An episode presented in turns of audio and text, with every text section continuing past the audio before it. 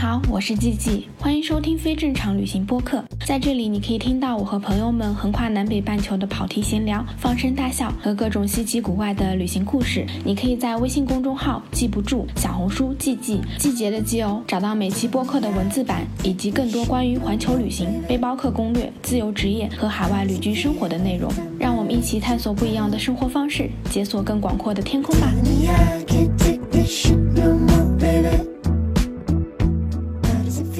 大家好，我是季季，欢迎收听非正常旅行电台。这是一档横跨南北半球的旅行播客，带你用声音环游世界。今天这期播客呢，想要跟大家聊一聊，就是我最近的近况，还有刚刚结束的川西旅行。然后来跟我们一起聊天的呢，是我们的老朋友阿听。然后先请阿听来跟我们打个招呼吧。大家好，又见面了。对，然后其实今天这期就比较轻松，因为感觉很久没跟大家就是 update 一下我的生活近况了，就想说先跟大家来闲聊一下最近我都在做些什么。对嗯，那你最近去了哪里呢？我就是最近，其实我去了那个成都嘛，然后我在成都拍摄一百个陌生人，然后在成都大概待了。两周左右，然后中间有拍摄间隙的时候，我就去走了一趟川西的小环线，这样子。嗯嗯嗯，那那你当时在成都是住哪儿呀？我这次去成都住的是背包十年的青旅，其实我感觉背包十年真的算是我在国内住过最好的青年旅社之一了。它整个就是硬件条件就超级好的，嗯，基本上它的那个硬件设施。然后包括它的这个人员管理，还有它的公共大厅都非常好，像它公共大厅就是有台球桌，还有那种街机，还有很大的一片区域是可以坐沙发，然后可以阅读的，还有一些小的空间是你可以嗯聊天啊，然后你可以办公的，我觉得真的是做的挺好的，而且就是因为现在疫情嘛。就非常好，我记得之前背包十年都可能一个床位要七十块钱左右，然后现在疫情就是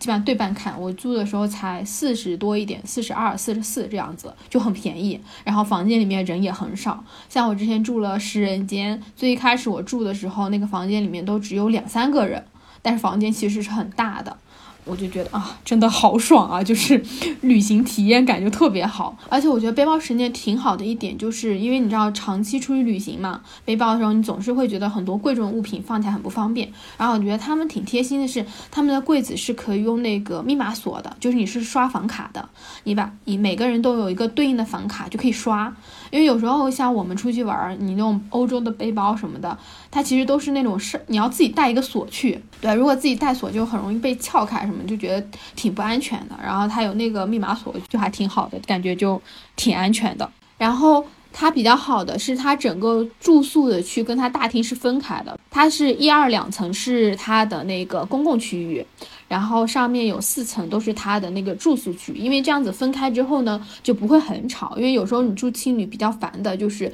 第一个就是觉得房间很臭，就很味道很重，对尤其是那种男女混住的，就真的是味道很难闻。背包时间比较好，是它每天就打扫的还比较勤快，然后你可以要求就是换床单啊什么的，就每天都可以换。如果你自己去提的话，这一点比较好。而且它的住宿区是拖鞋的，就等于你上了电梯进去之后，它就有一个很大的鞋柜，每个人就是有自己床号，然后你把你的那个鞋子放进去，然后它会给你一双干净的拖鞋。那你在整个住宿空间就是穿拖鞋，那其实就比较容易保持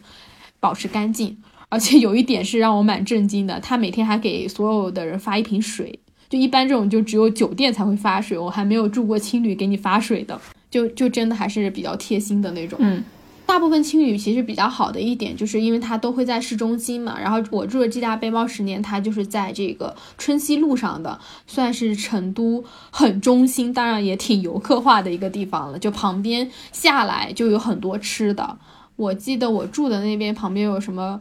呃面啊，然后有烧烤啊，还有什么钵钵鸡，然后对面就是火锅，反正就挺多吃的，就走下去就是有很有那种生活气息，特别热闹的那种。嗯，对啊，成都特别多好吃的。那你有吃什么就是让你觉得特别好吃的东西吗？成都的？我觉得真的还挺多的。然后我自己是去吃了几家火锅店，我觉得还挺好的。哦，我说啊说啊这个，我想说，其实成都有很多火锅店就是那种社区火锅，它是那种开在社区里的，那种就感觉是很地道的。我去吃过两家火锅店，一家叫青年火锅店，应该是挺有名的一家。嗯，它在玉林路，然后玉林路整个街区都是让我感觉很生活化，有很多那种当地人会去的那种什么小咖啡馆，然后有很多那种街头的那种小餐厅，什么海鲜啊，然后什么冒菜，反正就很多。我觉得那种是生活气息很浓的，不像我前面跟你讲我在住春熙路嘛，春熙路其实还是比较的。就是游客化，然后比较市中心的玉林路走过去，就是真的像像赵磊的那个歌，就是你感觉你是真的有在成都街头走一走的那个感觉，对对对。然后我去吃的这个青年火锅店也算是中间蛮有名的一家，它是嗯在路边。然后他的那个桌子，我记得我们去的时候应该是晚上，然后已经坐了挺多人的，所以我们坐的那个地方，那个桌子就摆在电线杆边上，那个桌子是靠着电线杆摆的，就非常的好笑。然后它是那种木的桌子，然后中间就一个大锅。那种里面就全都是红油，然后你就可以点很多吃的，而且就这种火锅店其实都很便宜哎，就比如说你点个什么蔬菜都是什么四块钱啊、六块钱啊、八块钱，基本上就没有超过十块钱一个菜的。那真的比外面便宜很多哎。对对对，而且东西都很好吃，你就可以坐在那种街边，然后点一个那种唯一豆奶，然后再点一些那种火锅的菜，就很爽。然后因为现在是属于才四月多嘛，咱俩录播课现在才四月多，成都也没有到很热，就正好。有那种夏天那种风吹过来，就已经可以穿短袖了，但是还是觉得是凉爽的，就很爽。然后你就吃的那种热气腾腾的火锅，哇，在街头 好舒服，特别爽。我不知道你喜欢吃火锅，你喜欢吃什么菜？我我喜欢吃豆制品吧，应该那些什么腐竹啊之类的东西。你有吃过那个豆皮吗？就是我觉得这边的豆皮特别好吃，它有点像我们的香干。薄薄的那个，我就觉得很有嚼劲。每一顿去吃火锅必点豆皮，然后有另外一个必点的就是我很喜欢吃贡菜，好像也是这边的一种，对吧？四川这边。对对对，就贡菜我超级喜欢吃。然后现在还有那种黄花菜，我就觉得很好吃。因为我不吃肉嘛，所以我就吃很多很多素菜。然后像我朋友他们吃那种荤的话，就会点很多什么脑花，然后千层肚。就这一类的，然后我就看着就不敢吃，但他们都说很好吃。那脑花就是那种有一些是你可以直接点上了，它已经做好的，就是上面浇了红油，然后还有豆芽，还有那种香菜，就整个像是冷菜一样端上来的。也有就是直接点上来，就是你可以放火锅里面涮的，就就这种也挺多的。反正还是挺好吃的，而且在成都吃火锅真的挺便宜的，感觉两个人一百块钱就可以吃到很饱很饱了，就真的是很便宜。我后来还去吃了一家叫罗二火锅店，也是那种社区店。它那个门店就是招牌都是那种用那种红色油漆写的几个字儿，然后你走进去就也是那种长脚凳、长凳，四面的桌子，然后摆在那里就可以吃啊。我觉得真的很爽，就吃火锅真的来重庆、成都就觉得超级爽，而且真的挺推荐大家去那种比较生活区的那种，就可以体验到。呃，那种老成都的感觉，我自己会觉得，因为你身边吃饭的人，很多人都是那种你一看就是当地的居民，不是很多游客了。然后那些阿姨，他们叫娘娘 啊，对对，就重庆那边叫娘娘，他们就会跟你说话，都是用成都话说的，就是说哎要吃这个，要吃那个，然后就会给你推荐，就很可爱。对啊，他们叫你妹妹，对不对？对对对对对对对。会的，然后我那天跟我朋友去吃那个火锅嘛，然后我朋友就给我倒香油，我就看着他倒香油，我那个碟就被他倒了一半的香油，我想说需要装那么满吗？我就感觉我自己在蘸油，然后他说我们都是这么吃的。我以前也吃油碟嘛，但是我就是倒一点点，意思一下。然后我一看我朋友，这油都给你倒满了，那 可能是他们这边的习惯吧。对对对，他说他们从小就这么吃，就那油碟都是满的，就超级好笑的。而且我觉得真的成都每一个菜都全是油，我感觉他们做饭是不需要考虑放多少油的，就全是一大堆油放进去。然后我觉得除了火锅，很成都还有很多各类的串串，我真的分不清楚，就是。就是钵钵鸡，我甚至一开始我都以为钵钵鸡是那种，就拿一个什么钵煮的炖鸡之类的食物。我后来去吃了才知道，它其实也是那种串串类的，就反正也是串串了。然后还有就是钵钵鸡串串，还有冷锅串串，对我来说，这个东西就是同一个东西啊。但是我朋友就坚持告诉我，它们是不一样的 味道的。然后有一些是热的，有一些是冷的，反正我到现在也没搞清楚。但总之是很好吃的。我前几天去吃了一个，也是在我路边的，然后它就是那种路边摊架一个小桌子，那个桌子都很矮，然后你就坐那种塑料小板凳，然后它是那种。我我觉得我应该吃的是冷锅串串，但那个串串是，它有一个很大的像那种大排档的那种摊子一样的，里面有大概可能二十多个脸盆吧，那种铁的脸盆，然后每个脸盆里面就放了一些串子，有肉串啊，有那种什么鸡胗啊，然后什么小菌干，反正就是，然后或者是牛肉啊这一类的东西，有一串串放在那，然后也有蔬菜的串，反正就是每一个盆里面都放了很多串，然后你自己就拿一个小小的铁的脸盆去拿你想要吃的串，然后放在你的脸盆里，放完之后你就走到他们那个有一个台子，它上面就可以给你浇那种。呃，那个红油那种汤汁，然后你浇完，你就自己端你脸盆回到你那个小桌上就可以吃了。然后吃完那个串就放在你的桌子上，一会儿你结账时就会有人来数那个串，就非常的就是街头感，就是就生活化气息很浓，而且那个摊子就是。一条沿街可能有五十米吧，全都是那家店的那个桌子，就是你街的两边就摆满了那个道路两边。哦，而且是那种很矮的小凳子、小桌子。对对对，都是那种，然后就每个人就是端着个脸盆在那里走来走去，就很可爱。然后端完就坐在那个小凳子上吃，然后你还可以点冰粉，就冰粉也很好吃。啊，对的。对，因为那个串串都很辣嘛，然后就来一碗冰粉就刚刚好，然后还可以点他们的蛋炒饭，哦，就真的觉得好爽啊！而且你知道，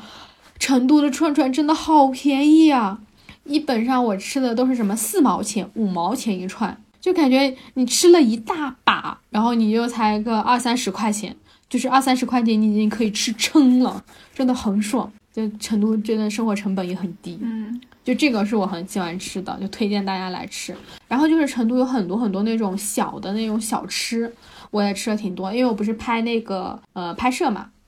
所以就是等于到处就逛，然后就吃了挺多的，比如说蛋烘糕。啊，蛋烘糕很好吃。对，但是我第我以前以为蛋烘糕啊就是那种像蛋糕一样的东西，我就以为那个东西必须得是甜的。它有咸馅的，对对对，它有咸的，咸的很好吃，我觉得。嗯，我这次试了，我一开始还不敢吃，我感觉就怪怪的。然后我还吃了什么芝麻、什么山楂，还有什么蓝莓酱啊、草莓酱、奶油、奥利奥。然后我这次吃了就有什么榨菜、萝卜，然后我看它还有肉松、咸肉之类的，就很多，咸的也很好吃。然后成都有一条路叫建设路吧，建设路挺长的，有各种巷子什么的。然后那个虽然是比较游客化的，可是那个真的有好多摊子，我感觉至少有几百家的那种店。然后它就有那种什么冰粉、冰汤圆、烤苕皮、烤豆皮，什么鸡爪，就是各种各样，什么烤排骨。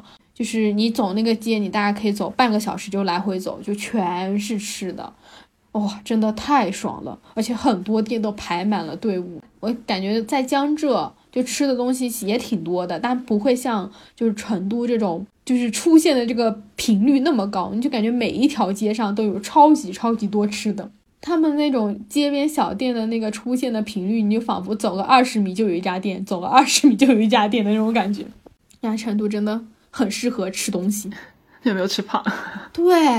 我来成都，我感觉我都已经吃胖了，吃胖了好多，因为每天就是有很多可以选的，然后你随随便便一吃，比如说你去吃个什么串串，然后你吃饱之后呀有点咸，然后再吃点什么冰粉，真的完全就是停不下来的状态。我去年去了重庆嘛，然后录了一期，我在重庆就胖了十斤，我感觉我这一趟，我来成都之前我还去了重庆嘛，然后感觉啊完了，我这一趟应该也胖了。起码得有个五六斤吧，真的是太可怕了，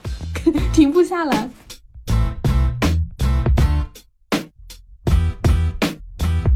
哎，那你之前说你来成都是为了拍那个一百个陌生人的拍摄计划，你这次来拍了几个人呀？来成都？我来成都拍了四个人，然后有一个人是在眉山的，是在成都边上的一个城市，所以算是拍了五个人吧，就来这边。嗯，那你们有去什么好玩的拍摄地点吗？其实还挺挺多的，我我还去了一些，就是第一天我来拍还挺妙的，就第一天还下雨，然后我们去了太古里。其实太古里还蛮商业区的，但是我觉得是我去过商圈中很有特色的一个。它有很多店都是在那种像是古色古香的，也有很多那种奢侈品的大牌。然后比如说今年 LV 不是做了一个就是老虎嘛，就虎年。啊，我看到了，有一个好大的大尾巴。对对对对对对对对，就是那个，它就是有一个大尾巴，然后在里面就是绕着整个店，所以就我觉得太古里算是一个商圈中造的比较好的，就是有很多东西是可以拍的。所以我第一天其实是去拍了那个地方，拍了一个姐姐，她是做高端的这个旅游定制的，她是做那种奢侈的旅旅游酒店的。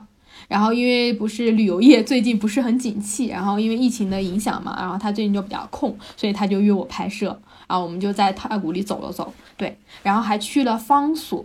方所是在太古里底下的一个书店，不过方所是不能拍照的，但走进去很漂亮。它有点像是生活方式和书店的一个集合店。走进去之后就是那种水泥，然后比较极简的感觉，但是有很多木头，然后走进去真的非常非常非常大。我觉得比较好玩的是，方所它有很多那个书店的区域是按照那个书的主题来设立的。比如说，我刚走进去的时候，有一个它是关于宇宙的，然后那一圈的书都是和宇宙探索或者说关心。和这种太空相关的，然后就有很多书，然后你再走进去，可能它会有一些跟什么女性相关的，有很多很多这样书，然后跟艺术相关的，其实有很多一个一个这样子的主题，就我觉得还挺适合逛的。一开始就是这个姐姐约我去太古里的时候，我心里还一愣，因为我从来没有去商场拍过照，我就很害怕，就拍出来商场就是那种很商业的那种，你也不知道自己去拍什么。然后后来去了之后，觉得还好，我就感觉还。好像还是有挺多地方是真的可以静下来心来去逛一逛的。然后这个是我在成都的第一个拍摄，对。第二个我在成都拍的女生还挺可爱的，她是做那种体育赛事的报道的，算是新闻媒体类的工作。但是我见他的时候，他还给我发了一些地方。他先给我发了一个叫西村大院的。哎，那西村大院是一个什么样的地方啊？嗯，西村大院它是一个类似于这种创意园区，比较工业风的。它比较好玩的一点是，它中间其实是一个类似足球场的，然后有跑道。它是把跑道建到了二楼、三楼，所以它的跑道有点像是我们的高架桥，你是可以在高架上跑道的。所以它等于是。把一个旧的，我不知道它以前是旧厂房还是什么，然后改成了那种有三四层楼高的，然后每一层可能都有一个露天的跑道，然后大家就可以在这个塑胶跑道上散步，然后围着这个底下是一个球场嘛，你可以围着球场跑步啊、散步啊，然后就还是挺特别，等于就是你在空中造了一个这样的楼，然后它全都是镂空的，有点像是那种空中停车场，但它是一个四方形的，四周一圈都是跑道，然后。你可以来回的走，挺好看，挺特别的一个建筑。但是因为现在疫情嘛，然后那个跑道就关掉了，你只可以在边上转一转。但它边上也挺好玩的，因为它边上有非常多的呃那种楼，然后有一些楼是你可以爬到顶楼的，就是有一些走廊你可以一直走走走上去，走到那个边上那种高楼的楼顶，然后你就可以看到整个西村大院的那个大的景，就从上往下看，那个很漂亮，而且。我们当天去西村但，其实是去了一个茶馆，叫春宵茶食。成都不是有很多茶馆吗？对对对。什么鹤鸣茶社之类的，对对对。然后我们去的那个茶馆，本来我们是打车去的一个茶馆，然后它是在路边，然后还有那种小的小竹子种起来，然后那个茶馆还有那种竹椅子啊、竹桌桌子啊什么的。然后去了之后，我发现哎，那个地方只能吃面。我们去问了，因为我们在网上看好了，就看到那个东西其实可以炭烤什么的，就想说可以去烤土豆什么的。然后问了一下才知道，他们那个春宵茶馆其实有两家店，一家店就是专门吃面的，另另外一家就是在一个比较空旷的地方，有空地嘛，然后它还有那种小竹林，就那个地方，因为你碳烤之类的就有烟嘛，所以它就碳烤是在另外一个地方，就是有竹林里面的，所以我们又从那个路边的那个茶馆走到那个竹林里面，它就有大概可能有个十几丛竹林，然后每一丛竹竹林边上就摆了一两个那种竹的桌子，然后摆了四把椅子，然后你可以坐在那个竹椅子上点茶喝，然后点那种甜食。也可以点那种，就是我刚刚说炭烤炉，它是真的那种泥的那种炉子，然后上面架着那种烤的那个烤网，然后你可以烤土豆、烤红薯，还可以烤什么棉花糖之类的，就可以点，这还蛮特别的。哦，这听上去好有意思啊，这个地方。对对对对，对就很好玩，而且它还有做一些比较现代化的那种茶，比如说是那种碗盖的奶茶，然后还有碗盖的那种咖啡，对，就是盖碗茶的那种。听上去好好神奇啊！嗯，对的，就是它的那种容器，它的那种，比如说它上那种糕点的那种器具都是那种竹子做的，然后或者是那种比较古风的那种茶碗之类的，然后其实里面装的很多食物都是那种很现代的。就你可以像像你在吃甜品店一样，它还有那种什么冰沙之类的，就很适合拍照的一个地方。而且它每一个就是那种茶桌边上都有一个太阳伞，然后那个伞上还挂了一个鸟笼，但是没有真的鸟，如果有真的鸟就很危险。所以你们是在那个茶馆那里也拍了照片，对吧？对的，对的，我们在茶馆拍。哦，对，那个茶馆很很好笑，因为成都人不是很喜欢打麻将、打牌，嗯，然后那个茶馆算是比较走这种，其实还挺网红打卡的，就是他走走的是那种比较甜品的那种网红店的风格。然后我就看他立了一个牌子，上面写着。这里不准嗑瓜子儿，不准打牌，不准把脚翘到桌子上。就不允许那些普通的市民行为。对啊，我觉得太好笑，我真是第一次看到，就说不准把脚翘到桌子上，可能真的只有成都才有这种规定，就超级可爱的。对，然后那个拍照的那个女生她说，嗯，这里就是可能就是高端版的人民公园，就成都人民公园有很多这种茶馆，就大家真的是几块钱买一个茶就可以喝。我们是先在这个茶馆拍嘛，然后茶馆拍完之后，我们又去了另外一个还挺有意思的地方，那个地方叫古着楼。复古风的衣服，对对对，就是那种二手的，然后复古的，它是在一个居民楼里面的。这个地方还真的是蛮神奇，而且挺难找的。我们一开始在网上找嘛，然后我们就打车去，但是去了地方之后，走到那个地方，就感觉那个地方像一个小商品市场，旁边就卖很多那种五颜六色的那种玩具，或者是那种路边摊的那种衣服。我们就找了很久都找不到那个古着楼在哪里，后来我们才看到，它其实就是在我们下车的地方一个居民区，然后有一条就是那种筒子楼，以前那种小的居民区那种筒子楼，它那个楼梯其实都很窄又很暗嘛，它在那个路边的那个口特别的不起眼，然后我们才找到，然后沿着那个楼梯走上去，那个楼梯真的是灰暗的那种，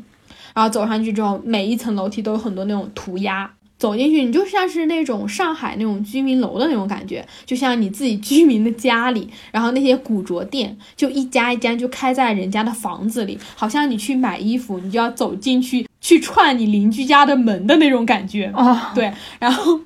然后那些店主就会坐在他们家的家门口，因为其实虽然说是个店，它其实就是居民楼嘛。那你想你自己正常的家，那个门就是一扇门，比较古老的那种木门嘛，其实就很窄。然后那个店主一般会坐在门口，然后搬个板凳，然后靠在那里，然后你进来，他们就会说：“哎，快进去看看，快进去看看。”然后一开始我还觉得很不好意思，因为我们只是想要拍照嘛。我觉得他们应该已经是很习惯，就是很多人会去那种拍照之类的。就那个老板一开始我们进去一家，我都不好意思。老板说没关系，进来拍拍照没关系的，可以的。已经很熟练了。对对对对的，所以那里是不止一家，是好多家古着店，是吧？对，那里是一整栋的居民楼，大概有五六层吧。然后我们大概走了，从二楼开始就有，就是大概有二楼、三楼，我们去了三层楼，二楼、三楼、四楼我们都去了。然后每一层楼都有店，而且一层楼其实它就是那个走廊嘛，就居民楼的走廊，一层楼都不只是一家房子，然后就是有好几家店，然后你就可以从一门口开始一家家走进去，就有很多家。然后真的就是 像像去你邻居家探店的那种感觉，然后都是那种叔叔阿姨在那里卖东西。啊，叔叔阿姨啊，我以为是年轻人呢。嗯，不是，都是那种，呃，可能可能有个四五十岁啊那种那种叔叔阿姨卖的那些衣服，有一些是很复古的，然后有一些我我感觉也是那种很村的，就是很花哨的，就很像是我们那种。六七十年代，虽然你你可以认为那个是复古了，但是有一些衣服真的，我觉得你是要 hold 得住那些衣服才能穿出复古的，不然你就会觉得自己很土。是这个界限比较模糊，是吧？对的，对的，对的，对的。比如说你走进去，它就有很多那种很脆的，什么红红绿绿的，然后那种碎花的 衣服，就真的有些是真的很难 hold 住。哎，那当时除了你们，还有别的顾客吗？还还有哎，而且去买古着楼买衣服的这些人哦，都是很年轻的，都是那种很爱复古的。我记得我们走过去，就是很多都是那种还打扮的挺潮的，戴着那种呃贝雷帽，然后穿的都是那种老的那种旧西装，有些还会穿衬衫扎一个小领带，都是走那种复古风的那种年轻。呃，年轻女孩或者说男生，然后他们就真的是那种，就像那种老式的大的宽肩西装，然后这样穿起来还都挺可爱的，而且很多小姑娘去那里淘衣服，那些衣服也不贵，就可能衬衫的话，老板可能会叫价叫个什么八十块钱、一百块钱，而且成都人真的很热情。我记得我跟那个女生嘛，然后我跟那个女生，我们俩去逛的时候，我们就去在那挑衣服，我们俩是真的认认真真开始挑衣服，我们俩就试了很多那种很复古的花衬衫，什么红的、绿的，然后还有那种什么各种图案，就是很像那种港风的衬衫，嗯。然后就试了很多件，就非常好笑，就完全忘记了在拍摄这件事情，就疯狂的在试衣服。所以你们最后买了吗？买了，买了，买了。那个女生买了，我们俩挑嘛，然后我们俩挑了很多之后，旁边就有一个那个阿姨，她也在挑衣服，她就凑到我旁边，悄悄的说：“你一会儿多买两件，可以跟老板砍价，就是一百块钱就可以。”好热情啊！对就非常好。那个阿姨告诉我们之后，一会儿又进来了另外几个女生，然后她们就在那挑，然后我也过去跟她们说：“我说你可以砍价，一百块钱就可以。”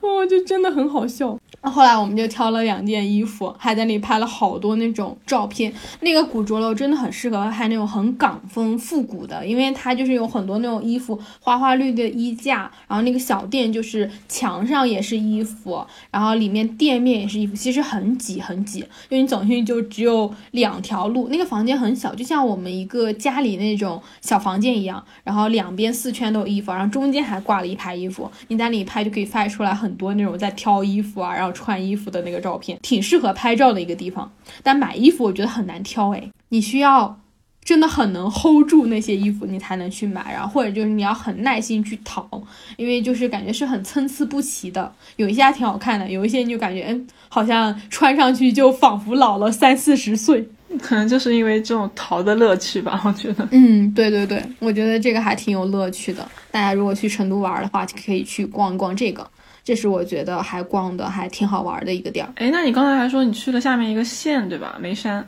对的，对的，对的。眉山是我在成都拍完嘛，我在成都其实拍了有呃四个人，中间是空了一周左右的时间。大部分拍的人都是要上班的，所以可能很多人约我都会约周末拍摄。所以我在成都拍完之后，下一个女生就是她只有周末才有空，所以我们就约了 OK 下一个周末，中间我就空了时间，还去了一趟川西。等会儿可以跟大家讲，就是我去川西的旅行。我其实本来在眉山要拍两个人的，然后有另外一个人很巧，他去了乐山，但因为现在这一段时间，乐山那边还是有挺多疫情的，然后就带星号了，我就见不到他。他就跟我说，等下次疫情好了，然后他什么时候等我去其他地方拍，他直接飞过来找我好了。对，然后我就去眉山拍了这一个人。眉山大概是离成都可能坐高铁半个小时的一个地方，也算是一个小城市吧。我自己觉得，其实眉山没有特别多好玩的东西，它更像是一个比成都还要悠闲的一个城市。然后我们当时约的是在眉山的一个河边，啊、我们约的下午三点，超级超级无敌热。来拍的那个女生还特别可爱，她就是说我们可以沿着那个河边的步道走。然后我刚见面，我们俩约在公交车站牌见面。就每一场拍摄我都觉得很妙，就是会跟大家约在各种各样的地方，什么公交车站牌、什么路口之类的，小区门口什么都有。我们就在那个河边拍的，然后那个河边就有很多那种。有点像是河边公园步道的那种感觉，就有一些树啊，然后有些绿植。我们刚开始就是沿着河边走嘛，因为大部分时候一开始拍摄，我拍这个陌生人就真的是 纯粹的陌生人。我虽然很多人都是提前约我嘛，但我大部分情况下，我都不太会跟他们提前沟通，可能就会讲讲说啊去哪里拍摄，约个时间，然后就去了，非常随意。所以我其实真的见到他们的时候，我很多时候我都不知道他们长什么样，他们想要拍什么，就纯粹是边拍然后边聊天。然后我们就沿着那个河边步道走，就大概聊了聊，聊他是在做什么，然后他想要拍什么，聊聊聊聊聊，就一路压马路。然后就觉得眉山真的好悠闲，因为我们当时才下午三点左右吧，然后就有很多那种老头老太太坐在这种街心公园，然后有健健身器材、花园那种长凳，然后就坐在那里聊天。还有一些就是在那练舞的，就是练那种类似太极拳啊，还是之类的，反正就就这一类的。下午三点就已经开始练了，我一直以为跳舞要晚上才开始呢，就真的是很悠闲。那那边有什么路边摊啊、小吃啊什么的吗？嗯，有挺多路边摊的。我们不是去那个拍摄嘛，然后我们拍完之后，呃那个女生就问我说：“哎，你想吃什么？”然后我们俩说：“哎，我说我要去吃那种路边的。”我们就从我们拍的那个河边的步道走到了一个水街，水街就是眉山刚刚建的，有点像是政府投资的一个，有点像是造成这种唐宋明清时期的那种古镇，对古镇，然后中间还有一条河，然后还有很大的许愿树，还有那种桥，还有那种花灯。然后旁边就开满了很多吃的。我听那个女生讲说，没有疫情之前，那个水街超级火，就每天晚上都有很多人去吃烧烤啊、小龙虾、火锅什么的。然后还有那种古乐的表演，但现在就是因为疫情影响，其实那个水街就没有什么人了。我们就一直走，然后穿过那个水街，就走到了眉山的老城区。然后眉山老城区其实很像广西、广州那边，比较热，它的那边的树都是那种。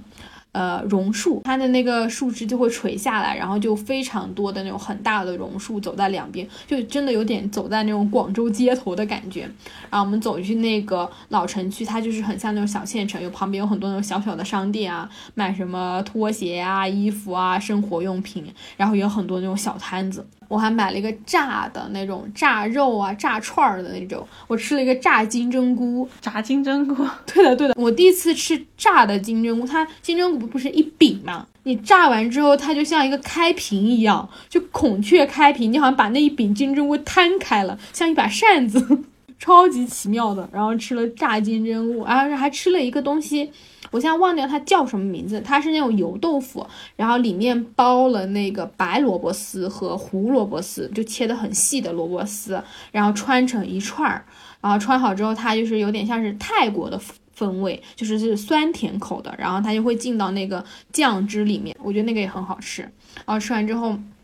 因为我们去的是学校周边嘛，所以就其实真的有很多好吃的。我们还去吃了一个冰粉，叫梅花冰粉。梅花，对，其实梅花冰粉就是那个银耳冰粉，就是它会在普通的冰粉上面再给你浇一点那个银耳羹。也挺好吃的，对，可能就觉得那个银耳是梅花吧，这样啊，我还以为是真的梅花呢。不是真的，是银耳。我我去了之后我也问他们，我说哎什么是梅花冰粉？然后他就说哦，就是银耳羹冰粉，因为多放那个银耳羹。但我觉得这次比较遗憾的是我没有去乐山，他们说很多吃的都是从乐山那边过来的。对，乐山的甜皮啊、翘脚牛肉什么什么的。嗯，对，真的就超级多。不过其实你在成都啊，在眉山，很多那些食物他们都有写着是乐山什么什么什么食物。对，这是我在眉山的拍摄。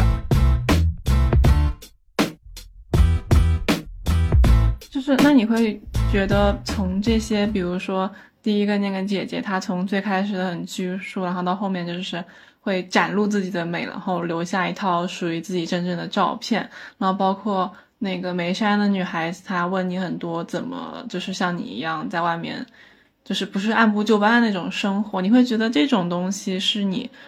这个拍摄计划的一种嗯怎么说意义，或者是。对你的一些启发吗？我觉得不能到意义吧，但是就可能有点像是，我觉得这种东西是会给我那种力量感的，因为你知道吗？我昨天的时候，我从成都飞到了昆明，然后。非常非常妙的是，我在那个昆明机场，然后遇到了一个北京电影学院学电影的一个男生，我们俩认识还很好笑，因为我不是随身都背着我的那个 vlog 相机，然后我的 vlog 相机有一个收音麦克风，然后那个麦克风算是一个比较小众的牌子。他说他在地铁上就看到我了，看我背着，他就觉得哎，是不是同道中人，也是拍那种视频的。他就很想跟我打招呼，但是因为可能那时候我我完全没有注意到，我们上的那趟地铁它是没有直达到。到这个成都的机场的，他要中间换乘，所以我们都下来了，就要等下一趟车才是直达车。下来的时候，他就站我边上，他就过来跟我聊天。他说：“哎，你这个麦克风是不是什么什么？我也有一个一样的。”然后我说：“哦，是吗？”然后他就问我说：“哎，你是不是那个 B 站的 UP 主？” 然后我说：“我不是，我虽然有拍这个视频，也偶尔放到 B 站，但我其实根本就没有在运营。”我说：“我不是。”然后就说：“我只是随便记录一下生活。”我就跟他说：“我现在在拍这个一百个陌生人的拍摄。”然后他是北电学导演。的，然后他就觉得对这个东西非常非常感兴趣，所以我们俩在地铁上认识，然后我们一起去了机场，因为他也是临时买了机票从那个成都飞昆明，他的那个航班就比我的航班早了十分钟，然后我们就说约定说等我们到了昆明之后，我们可以一起去住青旅，他就在机场等我，等我到了昆明下机场，我们就一起打车去了青旅，然后在那个路上他就问了跟你刚刚问的几乎一模一样的问题。哦，我们就真的很妙，就很像那个场景，很像电影啊。就是我们俩认识，然后一起坐了飞机，然后我们到昆明的时候，其实出来就已经晚上十一点多了。然后我们打车，就是在那个车上，然后就是昆明的街头，然后一直开到那个我们住的地方。然后在路上我们就聊这个东西，他就问我说：“呃，我为什么要拍这个项目？是不就这个项目的意义在哪里？”我当时就跟他说：“其实我觉得很多时候就是。”不是说你要赋予这个东西多大的意义，而是你在去做这个过程中，你自然而然就会收获到很多让你可能是会打动你的东西。就比如说那个，就是太古林那姐姐，她告诉我她想要一组自己的照片的时候，那一句话就足够打动我，会让我觉得哦，拍照这件事情是很有价值感的。然后再比如说，我跟你说美山的那个女生，她想要去探索。然后我跟他聊天的过程不一定是我给他拍的这些照片，而是我跟他在聊，我们两个一起走了整整一个下午，走了两万多步的那个下午，有可能就是对我或者对他来说都是生命中很美好的一个记忆。就是我觉得这些东西组成起来，就可能是让我觉得哦，这一个拍摄是。非常非常美好，它给我带来了很多就是意想不到的收获。就每一个人，他都能够带来一些不一样的东西。嗯，就是经历本身就是宝贵，不需要刻意去赋予它。对，就是过程，这个过程其实挺重要的。你在。这个过程中，你自然而然会收获很多。昨天那个男生就会问我说：“你既然是个女生，然后你可能也比较有亲和力，你现在约了这么多人，他问我说你想要拍这个项目是要做什么？我说我想要记录就是普通人，然后他们的真实的生活。”他们可能所展现出来的一些力量也好，打动我的东西，我就想要把这些东西记录下来。然后他说：“那你没有想过，你可以去这些人的家里吗？你可以去做一个项目，比如说，你可以拍他们在家里时候的那些样子。”然后我就跟他说：“我说我做这个项目，其实最大的预期就是没有预期。”就是无论你想要去哪里拍，你想要拍什么样的风格，你想要穿什么样的衣服，我觉得都可以。我说我想要做的就是记录这一段时光，就这个东西是很对我来说是很珍贵的东西，而不是说我说如果我给他赋予这个项目赋予一个很大的意义，比如说拍他家里的和他呃在外面的，其实你已经定义了这个东西是什么，就你已经把你的想法加给所有拍摄的对象了，这个也是很有意思的一个主题。但可能就不是我在做一百个陌生人这个项目想要拍的东西了。我更多的就是觉得，嗯，就是让未知的东西自己发生，这件事情是非常美好的，是没有预料到的事情。嗯，对，因为我们的想象力总是有限的。可是每一个人，如果他都把他的想象力、把他的想法告诉你。其实你就拥有了，像我拍一百个陌生人，你可能就有了一百个不同的想法，一百个不一样的对话。就这个东西是远比我自己一个人所想出来的是要有力量的。就这个还是我觉得挺有意义的，然后也也会让我觉得很有趣的一个事儿。嗯，对我有时候自己拍，我就觉得我好像在拍电影。那除了刚刚说的这些人，你在成都还有拍什么有趣的朋友吗？哦，我在成都还有拍两个，我觉得还蛮有意思的两个女生，一个是我们之前播客的嘉宾，就是宜兴，就大家可以倒回去听我们关于宜兴的那期采访，就是关于加勒比海的那期。宜兴约我是因为他四月份是生日，然后他说他想要记录一下他的生日，然后正好我去成都。他就说啊，来来来来拍，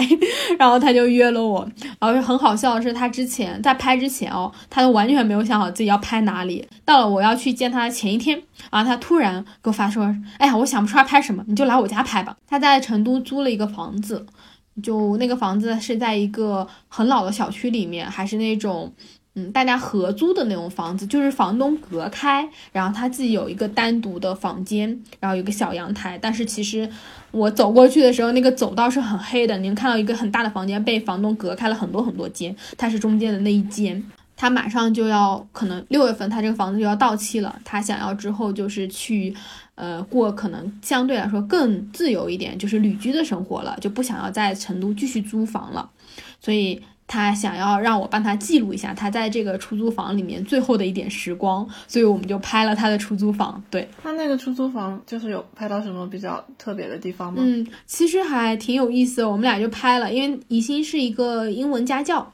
所以我们就拍了他在这个平时上课的那个样子。然后他那出租房，他还有有很有一个小黑板，写着他那个就是他的工作安排，比如说什么时候要要上课。很可爱，然后我们就拍他很日常，比如说他说他最常在沙发上干的事情就玩手机，然后看书，然后就拍他躺在床上然后刷手机的那个样子，其实就是他平时在生活中会做的一些事情，我觉得那个还挺可爱的，嗯，因为我见到他时候就很好玩，他说哎呀来不及，他还没有化妆，然后等于他。来小区门口接的我，我们就一起走进去。他说：“等等我，我先卷个头发，化个妆。”然后我就跟他边聊天。他在他的那个小的出租房里，其实那个洗手间还比较简陋的，很小的，连门都没有。不过他是一个人住嘛，你很像这种北漂生活，他是蓉漂。然后那个镜子也小小的，他就在那里卷头发。然后我就站在门口跟他聊天，就边聊：“哎，你最近在做什么？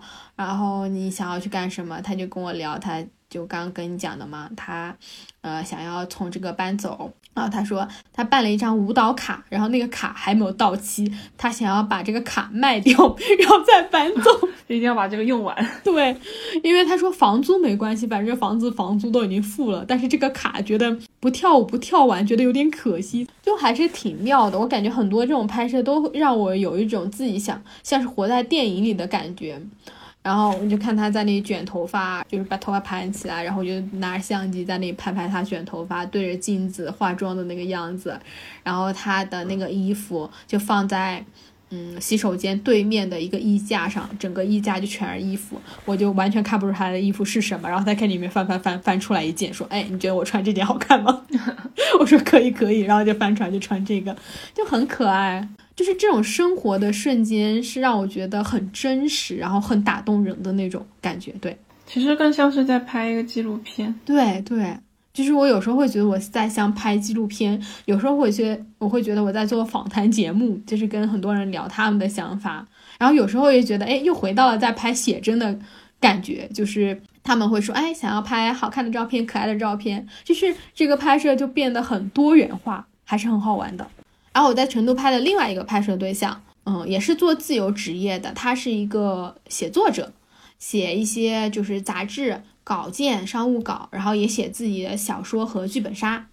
然后他是来成都采风的，去成都的一些山里啊、村落去找那种民间的故事，因为他现在在做他自己一个剧本杀的项目，所以他就在成都待了半年。然后他是上海人，因为上海疫情，所以他暂时回不去上海，所以就又在成都多住了几个月。然后我们约他的时候，就约在了一个。成都的叫东郊记忆的，其实也是一个创意园区，还比较大。那个就有点像是北京的七九八，就有个废弃的工厂，也有一些展览。但是我见到她的时候，我觉得她就是高高的一个女生，我以为她是要拍那种很酷的工业风，结果没想到她一开口一跟我说话，都是那种超甜的萌妹子，就是像去会去迪士尼拍照，然后比耶，然后戴米老鼠耳朵的那种姑娘。就特别可爱，然后我们也是在那个东郊记里面拍了一路，然后他就跟我讲他为什么，呃，就是离职开始做自由职业，就是为什么开始要写作，就跟我讲了他的故事。他说他给了他自己一年的时间，去追自己的算是一个写作梦吧，因为他学中文系的。他就一直想要靠写作生活。嗯嗯，然后也是上了蛮多年班，做的也挺不错的。然后他说他想要试试能不能完全靠写作，然后他就辞职了，自己跑出来开始写，接一些商务稿。不过他现在发展挺好的，他现在已经，呃，他给自己一年时间嘛，他现在应该已经过了，他从去年十月份开始到现在就已经过了大半年了吧，已经达到了他自己想要靠写作养活自己，还过得不错的那个小目标的。他说他自己还会接下去，可能会写更多的小说啊，写剧本杀，做一些自己想做的项目。就这个也让我觉得，嗯，很棒。嗯 好像你收集了很多人他的那种梦想也好，或者说他们的一些想法。就有时候我会觉得这个项目也带给了我很多动力。动力是看到他们就是别的人为自己的梦想，然后怎样去努力的那种感觉。会有一点哎，就是不管是说为了梦想，或者说你只是普通的生活，因为你想我们在聊天的时候，其实都是这么几个小时或者半天一天的时间，然后大家聊的很多东西都是可能在他生活中他最想要表达、最想要去做的一些事情，就很像是你看到了人家生活中的可能是更精华或者更高光的那个时刻，然后那些东西都会让我觉得，嗯，好像每个人都在走他自己选择的那条道路，然后我也在做我自己的这些事情，然后这些东西就会让我觉得啊，又突然又有力量感了，就是大家都可以去过一些。或多或少都可以过一些自己想过的生活，然后我觉得，哎，嗯，我也有动力了，就是互相充电的感觉。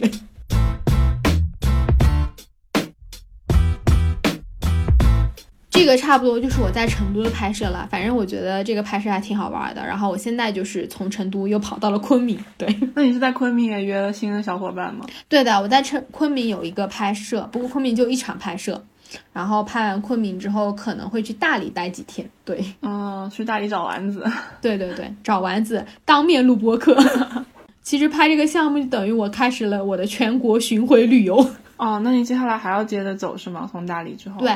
因为我这个项目不是拍一百个人嘛，然后现在差不多拍了五十个人了，所以接下去还要把剩下的五十个人、四十几个人拍完。去完大理之后，我想要去可能云南转一转，或者直接去广西，再去广东，再去福建，然后可能再绕回来看北京或者上海的疫情情况吧，就看那个情况，然后再决定去哪里拍摄。感觉你在东南沿海省份转了一圈。对对对对对，就是这样子的。哎，如果听到这个播客的小伙伴有人要拍摄的，可以来找我。把赶紧把档期约满。其实我这个项目已经约满了，但是我现在有做另外一个项目，就是做全国旅拍性质的，不是陌生人的系列，就是跟旅拍相关的，就可以一起旅行，然后一起聊天。如果大家想要会经过这些城市的小伙伴，可以来找我约旅拍。我不用很理解，就是旅拍的性质。旅拍的话，其实就是比如说我中间会去过很多这些地方嘛。那如果你想要旅行啊，就不一定是要去你的城市了，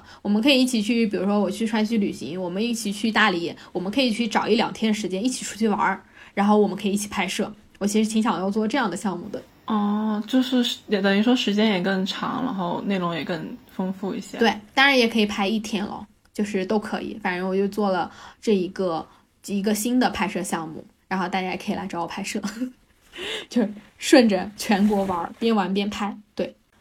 差不多这就是我在成都的这个旅行，然后还有拍摄了，就还是挺有意思的。然后也好久没跟大家来分享我的近期生活了，因为我们就做了很多嘉宾的采访嘛。然后我想说，最近可以跟大家多聊聊我最近正在做什么，然后也想要听听就是我们的听友你们最近在做什么。大家也可以在评论区给我们留言，然后分享一下你的近期生活，然后也可以跟我们聊聊天啊，然后看你想要听什么样的内容。对，就可以在底下给我们留言。然后本来还想跟阿听聊我们川西的自驾游的，我感觉得放到下一期了。对，我们可以下一期的时候再来聊我们川西的自驾路线。那这差不多就是我们这期的播客了。然后谢谢阿听来跟我们聊天，咱们下周六的时候继续闲聊全世界吧，拜拜。拜拜。You're